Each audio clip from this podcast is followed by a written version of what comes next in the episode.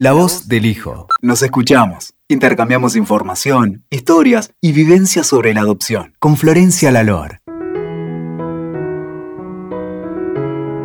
Hola, ¿cómo están? Bienvenidos a un nuevo episodio de podcast de La voz del hijo.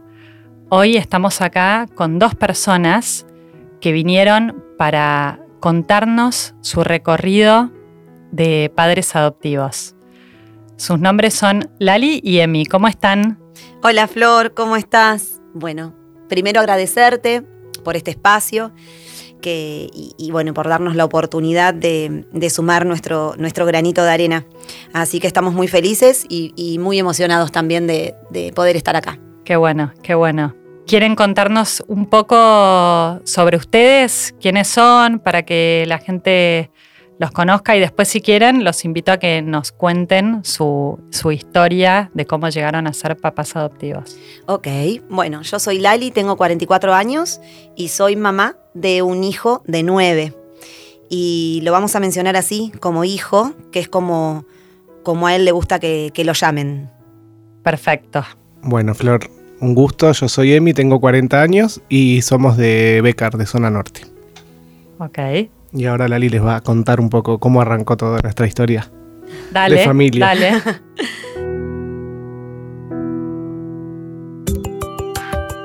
bueno, eh, nuestra larga historia de familia arranca desde el deseo de, ser papás. Este, hicimos un largo recorrido de, tratamientos de fertilidad que, que no pudieron ser y empezamos a trabajar eh, entre nosotros como pareja, nosotros hace, van a ser 15 años que estamos juntos, empezamos a trabajar la idea eh, de la adopción en nuestras terapias, ¿no? Y con o sea, entre nosotros y con nuestras psicólogas, cada uno por su lado.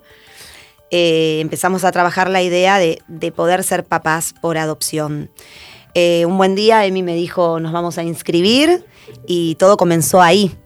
Eh, hicimos, bueno, la inscripción en el, en el, registro único de adopción, desde la total eh, ignorancia, porque la realidad es que no, no sabíamos nada, nada. de nada. Incluso, bueno, eh, nosotros no, nos inscribimos en el registro para niñitos de 0 a 2 años. Ok. Lali, perdón, ah, ¿en qué año fue esto? Esto fue en 2019. 2019, llenamos este formulario por internet y con ese formulario nos fuimos al juzgado que nos correspondía por nuestro domicilio. Y tuvimos la suerte de, presentar nuestra carpetita en el juzgado a Graciela, una persona muy amorosa que nos recibió y, ya ella nos dio como el primer pantallazo de, de este camino que recién iniciaba. Sí. Eh, lo primero que nos dijo fue, bueno, cuál es la disponibilidad adoptiva que pusieron. Nosotros, bueno, esto, ¿no? Desde, desde no saber absolutamente nada lo, que era la realidad de la adopción, eh, dijimos, bueno, nosotros pusimos de 0 a 2 años. Y bueno, lo primero que ella nos comentó es que, la realidad de los chicos que esperan en los hogares es otra, que, suelen ser más grandes, ¿no? Más grandes de 4, 5, 6. Sí. 7, 8. Este, entonces, lo primero que nos dijo fue, eh, hagan este taller. Y nos dio como el teléfono y la tarjetita. El taller se dictaba en la, en la Casa de la Niñez, Adolescencia y Familia de Vicente López. Eh, y empiecen a prepararse. Yo mientras tanto voy ingresando todo y vamos coordinando, me dice, entre, nos dice, entrevistas con el equipo técnico. Okay. Bueno, ok. Así iniciamos. Ese mismo día llamamos a, al taller que ella nos, nos recomendó eh, y ahí comenzamos. Quiero agregar algo que, me acordé, hace mucho que no nos recordábamos esto. Eh, cuando presentamos todo, todo de manera online, sin saber nada, íbamos completando un cuestionario súper frío, y en una de las partes del cuestionario decía que había que poner una foto, o fotos, ¿no? ¿Era? Y nosotros, como era toda una especie de formulario rígido, ¿qué hicimos? Llevamos foto carné sí. de cada uno. Sí. Y cuando fue la segunda entrevista, creo Sí, bueno, ya después cuando empezamos a tener las entrevistas con el equipo técnico, claro, nos dicen que esas fotos podían llegar al alcance del niño cuando esté por elegir, ah. elegirnos. Que era como el primer contacto. Claro, y ahí dijimos que cambiamos, llevamos otras fotos, ¿no? Nosotros más divertidos, o sea, no, sé, haciendo presos, todos serios. Dijimos, no, así nos va a conocer nuestro futuro hijo, hija, ¿no? ¿no? Y ahí empezamos a llenamos de fotos. Nos dijeron la segunda vez, dijeron, no, chicos, tantas no hacía falta. Sí, y bueno. Fue divertido el. Y, ahí empezamos a tener como, primero y principal, esto, ¿no? Eh, empezamos a inscribirnos en estos talleres. Eh, y bueno, yo me río porque ahora pasó una vida ya de todo eso y, tan solo pasaron dos años, porque con nuestro hijo estamos por cumplir dos años. Él llegó a casa con siete, al poco tiempo cumplió ocho, y bueno, ya este año cumple diez. Así que eh, estamos por cumplir dos añitos de familia. Entonces, de ese momento a este, yo digo, hasta me da un poco de vergüenza pensarme en ese momento sin, con una cero preparación y un mundo a descubrir. Bueno, pasó una vida. Mirá. Y, bueno, comenzamos, nos inscribimos en, este taller y empezamos y, nos encontramos con un grupo de gente que hasta el día de hoy nos acompañan. Hoy eh, nos primero que los acompañamos nosotros dando nuestro testimonio de, de, vida con nuestro hijo y ellos nos acompañan como psicólogos de familia. Entonces, ahí tenemos ese acompañamiento. Y son los que nos vieron ahí crecer en esto. Entonces, está buenísimo. Y bueno, ahí comenzamos con los talleres. Comenzamos con talleres eh, mientras en el mientras tanto íbamos eh, teniendo las, las, entrevistas con el equipo técnico, ¿no? Y íbamos aprendiendo mucho porque las entrevistas han sido bastante crudas, por así decirlo, con, con, mucha realidad de los niñitos que, están en estado de adoptabilidad. Entonces, eh, más los talleres, es como que muchas veces salimos de los talleres y dijimos, ¿estamos por el camino correcto? ¿No? Nos lo planteábamos, ¿estamos por el camino correcto? Y sentíamos la fuerza de que sí estábamos. Nosotros vivimos el proceso de aprendizaje hasta llegar a nuestro hijo con mucha alegría y con mucha, mucha esperanza. O sea, si bien nosotros nos inscribimos en el 2019, yo visualizaba y me ilusionaba con que en el 2020 nuestro hijo iba a estar con nosotros. No sé, en mi imaginario estaba eso. Sí. Eh, entonces lo vivimos como con mucha emoción, con mucha pasión eh, y muy metidos. Hicimos muchos talleres presenciales y después ya teníamos todo entregado en el juzgado y ya habíamos avanzado con los talleres y llega la pandemia. Y en la pandemia hizo todo un parate, incluso en los juzgados y todo. Y no teníamos dado el apto, o sea, no teníamos el apto o sea, todavía no estábamos dados de alta en el registro. Y ese año nos frenó en, el, en los papeles, digo. Sí, sí, sí, Pero nosotros no, todo lo contrario, era como más fuerza, ¿viste? Y entonces, bueno, más talleres y más, más cosas virtuales. Ahí que vino la virtualidad a full. Y bueno, estamos en grupos, leímos, vimos películas, leímos libros y, más, más talleres virtuales. Y la parte 1 y la parte 2 y la parte bueno, nos encontramos un, día en, pandemia, ¿te acordás? Haciendo el collage del hijo que esperábamos o el hijo que, imaginábamos. Eh, este, bueno, fue, fue muy, muy lindo, muy lindo, muy lindo todo ese proceso. Hasta que a finales del 2020 nos dan el apto. Ok. ¿No?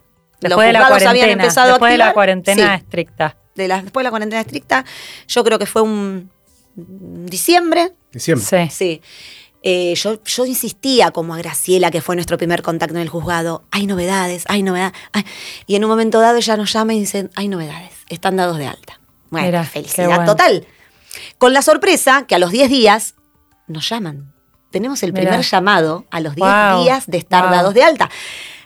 Aptos en el registro, que incluso Emi se ha ido a, correr, no se estaba haciendo deporte.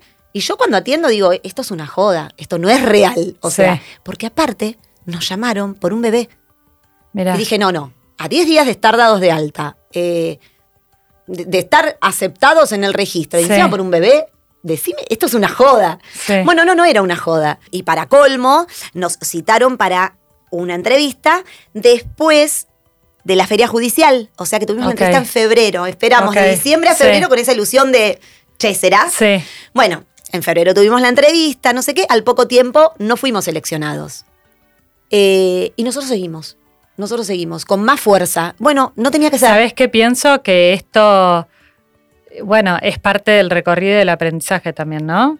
Me pongo en el lugar de ustedes y ah, lo que yo, eh, esto que yo les pedí, eh, que, que no lo aclaré en realidad ahora cuando empezamos a hablar, que es que me gustaría que cuenten sobre todo de los aprendizajes que hicieron en, en todo este recorrido, ¿no? Como padres adoptivos. que, puedan como expresar y contar qué fue tal vez lo más importante que han aprendido después de todo este tiempo. Eh, me parece que por ahí está bueno compartirlo con otras personas que están iniciando este proceso. Y bueno, veo esto que les pasó como que puede ser un, puede haber sido un aprendizaje más. Sí, es que lo fue. Y nosotros sabíamos que estaba ahí, que nuestro hijo estaba ahí al llegar. O sea, entonces más responsabilidad, ¿no? Para nosotros el hecho de decir, bueno, ¿por dónde vamos? O sea, ¿qué, qué, qué nos está faltando? ¿Qué te... Y la realidad es que otra cosa, ¿no? Que nos sucedió es que entre todo ese tiempo, 2019 a ya llegado 2021, los talleres nos derrumbaron todos los mitos que teníamos. O sea, nosotros fuimos cargados de prejuicios y mitos sí. Eh, en cantidad.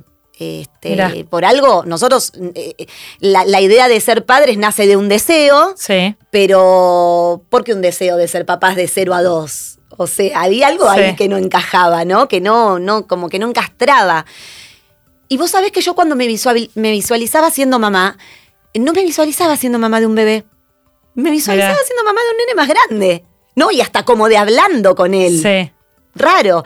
Entonces, esto también empezó a, dar vueltas en la cabeza, porque eh, todos los mitos que, que, teníamos millones eh, nos hicieron empezar a abrir la cabeza y empezar a pensar en los niñitos reales que estaban esperando familia, que sabíamos que eran en su mayoría grupos de hermanos y en su mayoría de más edad. Y así fue como a lo largo de todo el recorrido de, preparación, digamos, empezamos a ampliar la disponibilidad adoptiva. Fuimos al, juzgado y, primero ampliamos por uno hasta... Primero ampliamos edad. En edad. Primero ampliamos edad y después llegamos hasta un hermanito. Claro, después pusimos grupo de hermanos hasta siete. Y no pusimos más porque, porque yo... No, estábamos a punto de, seguir como haciendo más abarcativa la disponibilidad adoptiva y llegaron más llamados. Porque tuvimos el llamado de nuestro hijo más otro llamado por, un grupo de hermanos. Entonces ahí es como que fue bueno. Pero, pero la idea era, si no, seguir. ¿Viste? Yo dije, bueno, ponemos hasta nueve, no, un grupo de hermanos hasta siete, pero.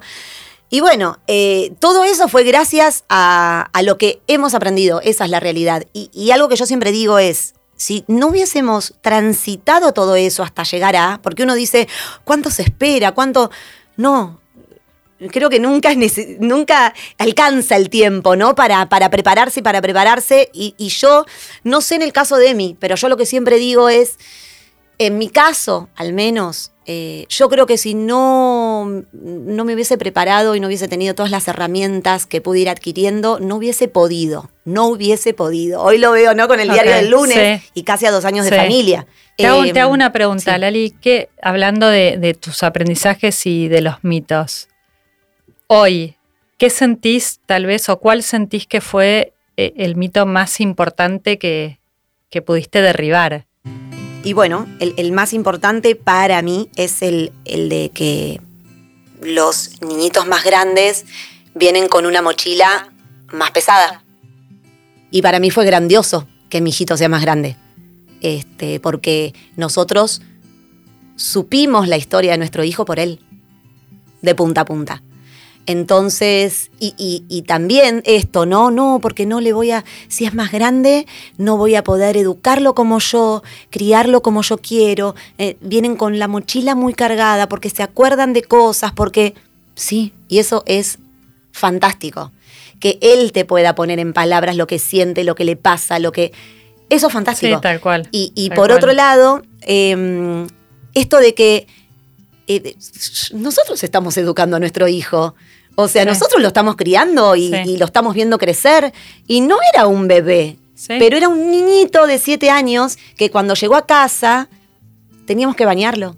Y teníamos que enseñarle a lavarse los dientes y a comer y a vestirse y a hacer sus tareas, porque bueno, él ya llegó en segundo grado.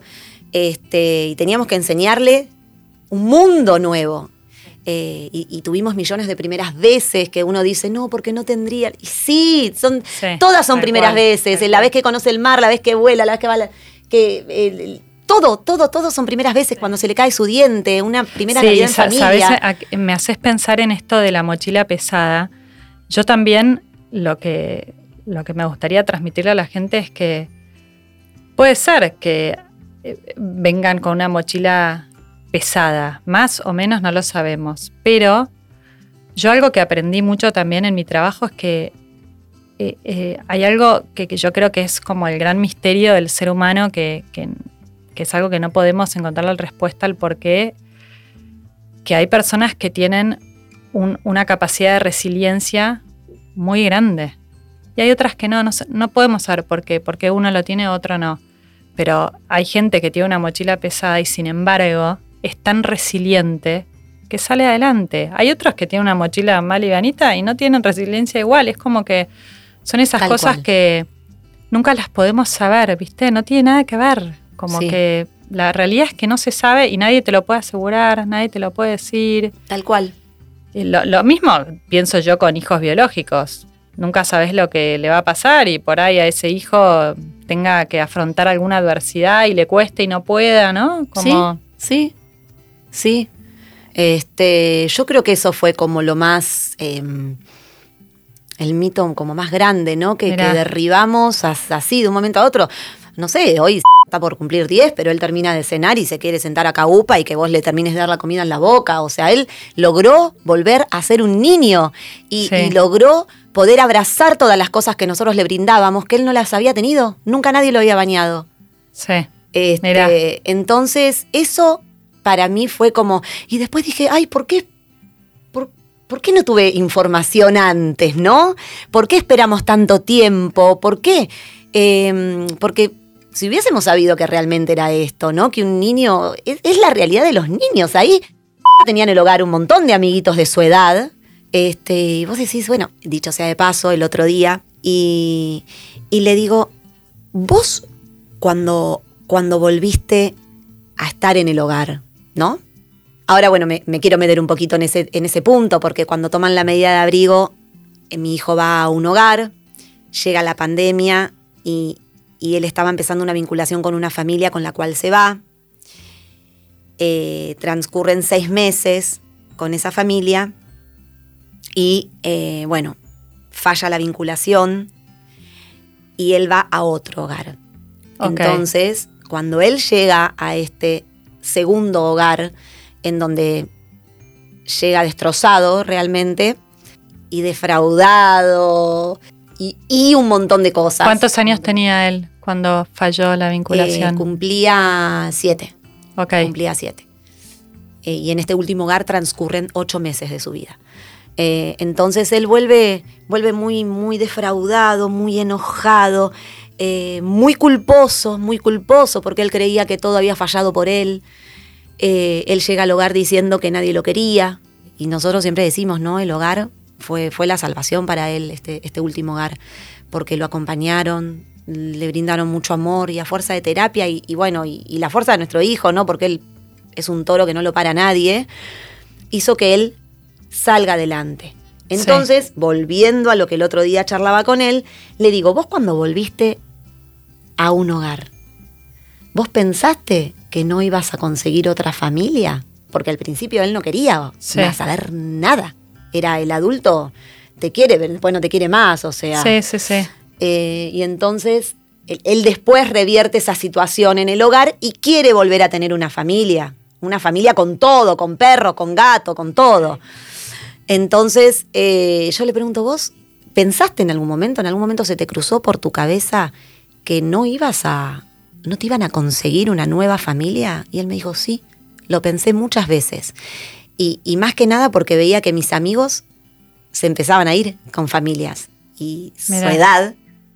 Claro, va creciendo, sí. Va creciendo, ¿no? Y es inevitable que eso se le pase, pero bueno, muchas veces también tienen una fuerza tan, tan grande que, lo revierten, como, como cualquier niño, ¿no? Eso de le voy a dar lugar un poquito a Emi. Además, eh, él era de los más grandes en el hogar.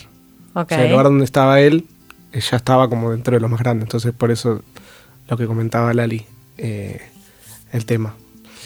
Yo, retomando lo que, lo que hablaba Flor, eh, para mí es súper importante de los aprendizajes, como, como haciendo una especie de resumen, esto de que le llamábamos, lo aprendimos en los talleres, de espera activa. Sí. De formar parte de todo lo que uno podía agarrar y, y eso, o sea, no solo los talleres, escuchar experiencias como lo que estamos Sí. haciendo hoy, Sí, Mm, con, con- con Lali lo pensábamos, cada vez que salíamos y escuchábamos, escuchamos padres, escuchamos hijos adoptivos y decíamos, qué lindo cuando nosotros podamos llegar a este Qué punto, bueno. o sea, como que era parte del horizonte y todavía Sí. no teníamos ni un hijo.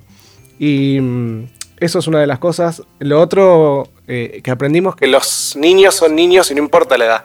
Y eso nos llevó a nosotros a Sí. empezar como cualquiera, que, Sí. que- que el deseo de ser eh, padre viene como impuesto y que tenés que tener un bebé, pero después te das cuenta que tiene 7, 8, 9, 10 y son bebés. Y hasta por casos más cercanos, adolescentes que son bebés. Sí, que- y que Por- necesitan, eh, Necesitan cosas ser que niños. nunca nadie les dio Nunca fueron por ahí antes, porque no pudieron. Entonces uno se las tiene que dar por primera vez como se las da a un bebé o a un chico de un año. Sí, y al- algo fundamental era que, que esto también lo aprendimos ahí, fue que no buscaban un hijo para nosotros, que buscaban una familia para Sí. ese hijo. Entonces, eh, eh, restituir su derecho de crecer en familia, de desarrollarse en familia, cambiar el foco, porque lo nuestro nace desde, desde un deseo, pero para él es un derecho. Entonces, Sí. la cabeza cuando cambia la, la perspectiva, o sea, cambia todo, vos empezás a pensar de otra manera y el foco está puesto en el niño. Sí. Sí.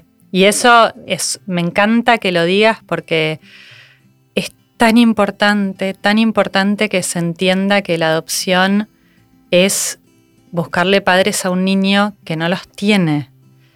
Eh, yo creo que, que esa es la es, es como el cimiento para mí, que tiene que estar y tiene que, que estar bien comprendido de- desde lo profundo, ¿no? Eh, así que qué bueno que lo mencionaste. Sí, sí, sí. es que a nosotros incluso. nos quedó como súper grabado el hecho de que eh, para nosotros el día que íbamos a conocer a nuestro futuro hijo, o sea, todavía no sabíamos ni qué iba a ser, Sí, pero para nosotros iba a ser el día más feliz porque estábamos cumpliendo nuestro deseo que buscamos Sí. hace tantos años, pero que para eh, nuestro hijo o hija es al revés.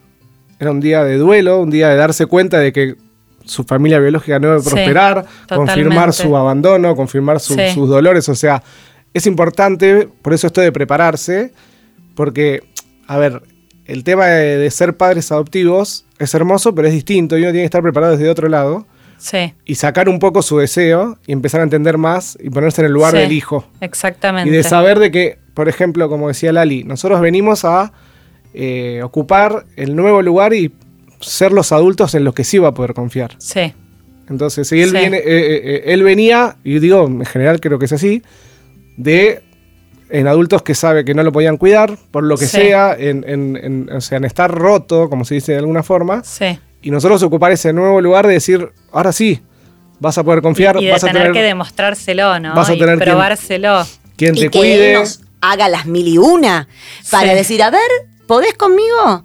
O Sí. a ver, ¿me vas a llevar al hogar? ¿Me Sí, vas a sí. devolver? Las mil y una, desde decirnos, vos no sos mi papá verdadero, desde Sí, sí, decirnos, sí. vos sos esto, lo otro, desde, no sé, las mil y una, o llorar, eh, y, nosotros no saber por qué, y bueno, y, nosotros también a diferencia de esto, ¿no? Que decíamos, papá biológico, papá adoptivo, nosotros tenemos que tener, porque yo decía, bueno, es- está muy bien todo el camino recorrido de aprendizaje para poder llegar a esto, a este objetivo, pero nosotros también como, como humanos que somos, eh, tenés que tener y sacar la fortaleza de donde no la tenés. Es como que tenés que tener el cuerpo, la mente, Sí, el corazón, sí. el alma alineada, porque, porque después tenés que abrazar todo lo que tu hijo trae. Sí, exactamente. Entonces, nosotros hemos Sí. estado noches con él en donde lo escuchábamos y solo lo escuchábamos, en donde llorábamos juntos, en donde nos dormíamos abrazados, en donde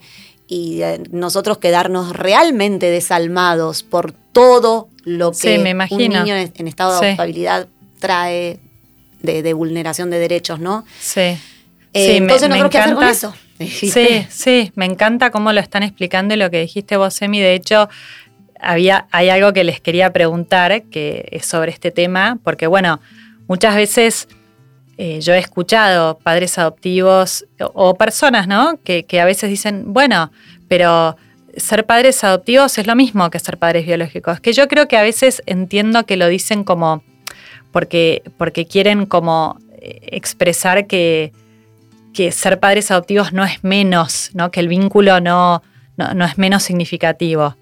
Que es verdad, porque no, no hay que buscar un, hacer un juicio de valor mejor o peor. Pero yo creo que nosotros tres estamos de acuerdo en que no es lo mismo ser padres adoptivos que ser padres biológicos. Entonces, Como tampoco es lo mismo ser hijo adoptivo que ser hijo biológico. Totalmente. Porque nos encontramos muchas veces con personas que dicen, es lo mismo, si a mí también me pasa con mi hijo preadolescente. Sí, sí, exactamente, no es lo mismo. Entonces, ¿qué le dirían a ustedes? Yo pienso si alguien que nos puede estar escuchando, ¿no? Y que, y que tenga esa idea de que es lo mismo. ¿Qué, ¿Qué le dirían? ¿Qué le transmitirían a esta persona sobre esa diferencia de, la maternidad y paternidad adoptiva y la biológica. Y lo más importante es eh, entender de dónde viene y de dónde arranca todo. Entonces creo que eso hace la, la diferencia. Muy bien lo que dijiste vos de que no es lo mismo, pero sí es lo mismo, porque nosotros tenemos el caso de que nuestro hijo al principio nos decía, no sos mi papá de verdad. Entonces sí, todos somos papás. O sea, yo soy tu papá porque yo soy la persona que te cuida, que está con vos y te está acompañando a partir de ahora y nunca más voy a dejar de serlo, pero también tenés tu papá biológico. Sí. Entonces, ubicar y ponerle nombre a las cosas, eso es algo que nos ayudó mucho en las terapias y los acompañamientos de decir las cosas por, por su nombre por su nombre y darle y cambiar, no sé, el odio porque nuestro hijo tenía, tenía obviamente odio en un este, niño. Odio que tapa mucho pero dolor. decía, y no, yo si llego a encontrar a mi mamá biológica, y no sé, le haría. Entonces nosotros empezamos, no, hay que agradecerle, porque si, si no hubiese estado tu mamá biológica, hoy no estuvieses acá con nosotros. Y empezar a transformar eso. Eh, y él le fue cambiando. Nuestro hijo es muy sabio.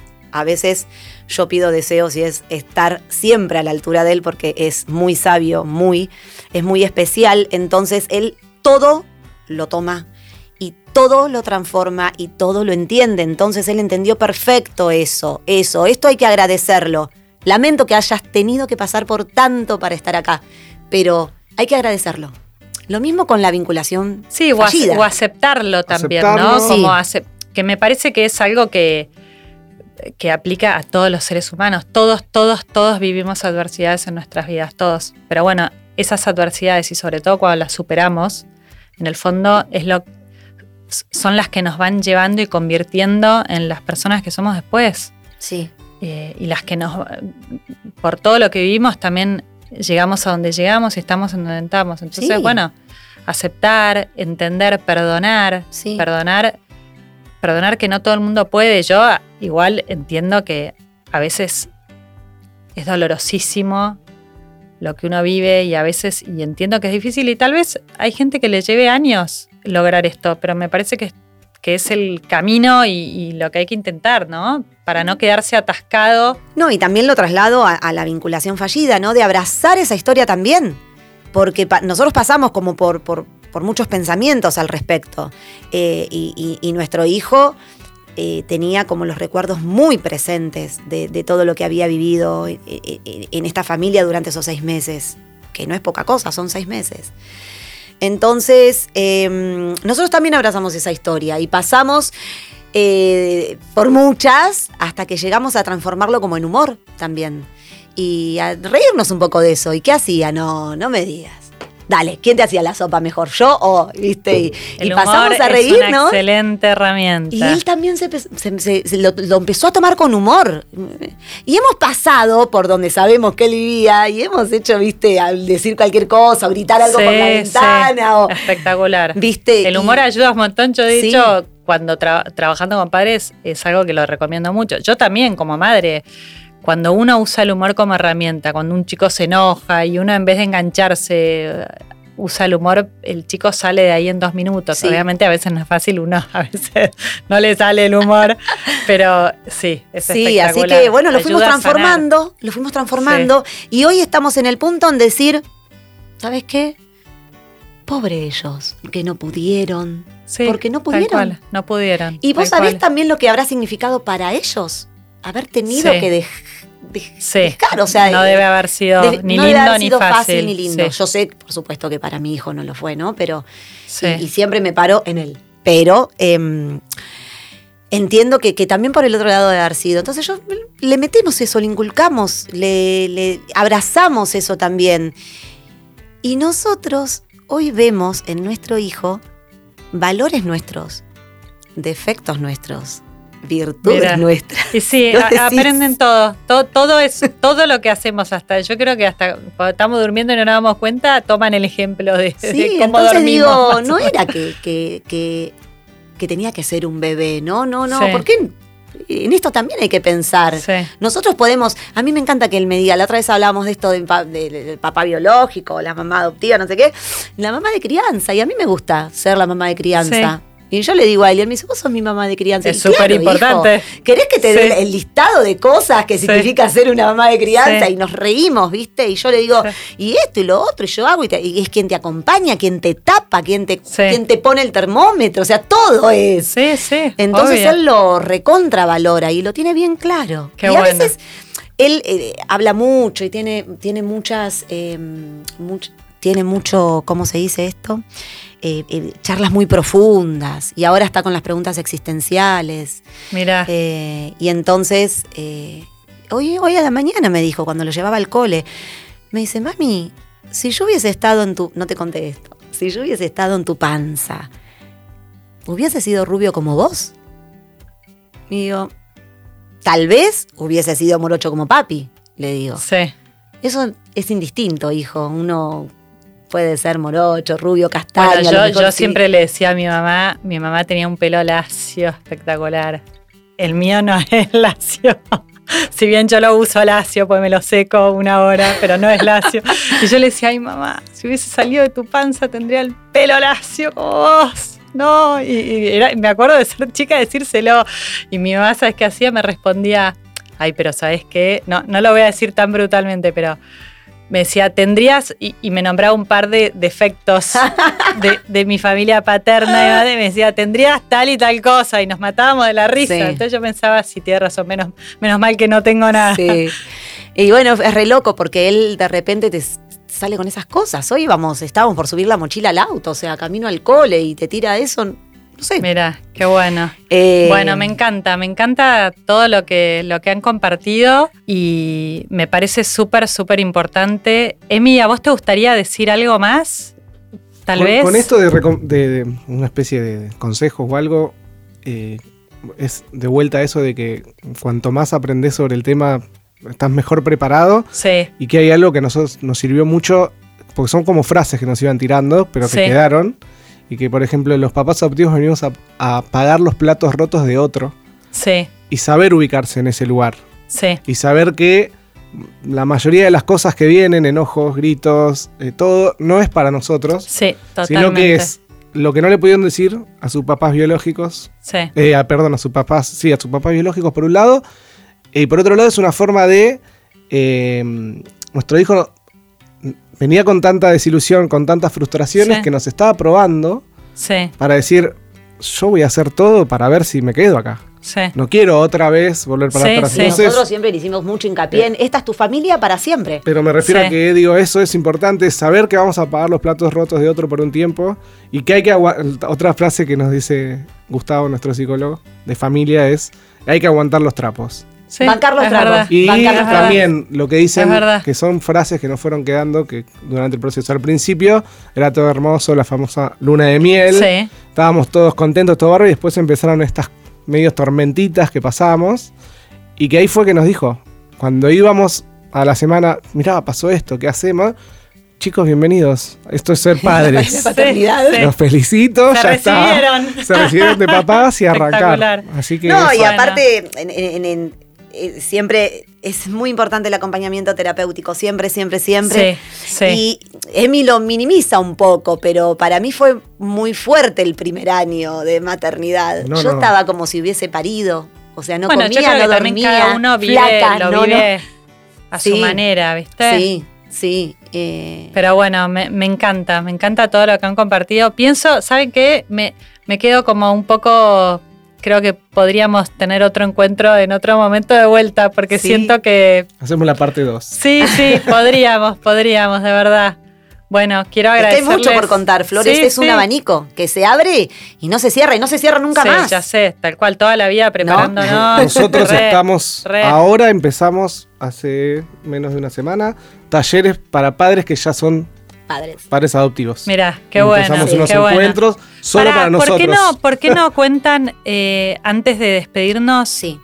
ah, quieren compartir alguna información a donde la- por ahí hay gente que está escuchando que Nosotros quiere saber de no- dónde son estos talleres? Nos sirvió mucho, bueno, obviamente tu podcast. Eh, Gracias. No, pero de real. Nos sirvió mucho. Nos sirvió mucho eh, en la página de Facebook que se llama Ser Familia por Adopción. Sí, sí, la Ahí conozco. participamos de muchas charlas también y bueno, estamos todo el tiempo viendo Sí, y participando. Eh, hace no tanto, pero empezamos a, a- a interiorizarnos mucho más con el colectivo que se llama Adopten Niñes Grandes. Que se lo he visto, así. sí, lo he Y visto también, también. o sea, justo nuestro caso está bastante ligado, entonces Perdón, empezamos hago un a- paréntesis muy rapidito en eso. Hay eh, el laburo que se. porque son 80 integrantes los del colectivo. sí, Y el laburo que se está haciendo, porque hay de todo un poquito. Hoy, por ejemplo, me llegó un aviso de un trabajo, un posible puesto de trabajo para un adolescente que egresa a un hogar. ok. Llega eso, yo ya enseguida se lo paso a mi psicólogo porque sé que estaba buscando. Buenísimo. O sea, se hace mucho laburo, sí, mucho hincapié sí, en me encanta ver que cada vez hay más gente, más grupos, más. Y me más encanta, gente eh, sí. preguntando, interiorizándose, Sí, sí, sí, más medios que lo mencionan. Sí, sí, bueno, hemos visto sí. libros, hemos visto películas Sí. y después los talleres de la los Casa de la, de Niñez, la- Adolescencia y Centro de Familia. Niñez y Adolescencia Si Vicente alguien López. quiere ir a escucharlos, tiene que acercarse. ¿A dónde son- podría son- acercarse? Son con cupos limitados, pero sí, o sea, Sí. está abierto a, como a la comunidad.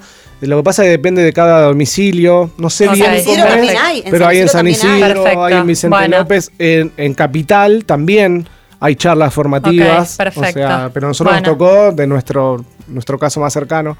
Bueno, pero hay, hay que buscar, interiorizarse, Bueno. pero suma, mu- Todo Dale. suma. Bueno, suma mucho. muchas gracias. de Gracias a vos, Flor. Gracias por estar acá.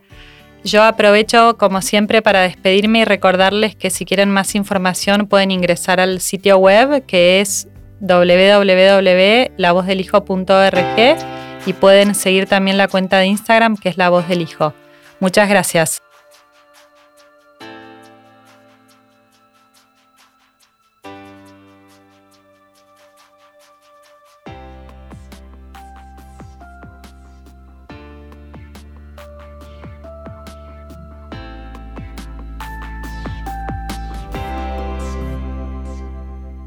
Escuchaste La Voz del Hijo.